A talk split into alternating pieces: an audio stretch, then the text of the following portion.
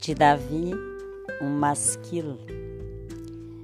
Salmo 32 Bem-aventurado aquele cuja transgressão é perdoada e seu pecado é revelado.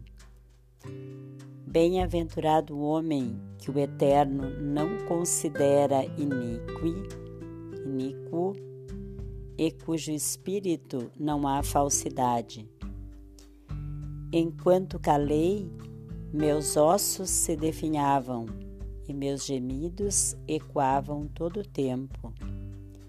Pois dia e noite pesava tua mão sobre mim e desvanecia minha força.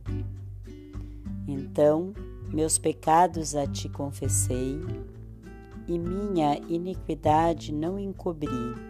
Eu disse: confessarei minhas transgressões ao Eterno, e tu perdoaste a iniquidade do meu pecado. Por isso, suplicará a ti todo devoto no momento propício, para que a correnteza das águas revoltas não o alcancem. Tu és meu abrigo, dos infortúnios me guardas, num com cânticos de salvação me envolves. Diz o Eterno: Instruir-te-ei e te guiarei no caminho a seguir. Meus olhos sobre ti te orientarão.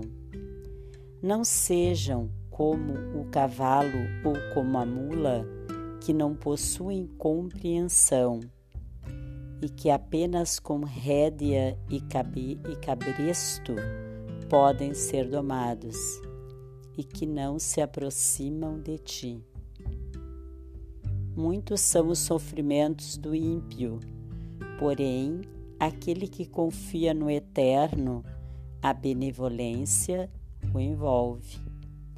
Alegrem-se no Eterno e rejubilem-se, ó justos, e exultai todos os retos de coração.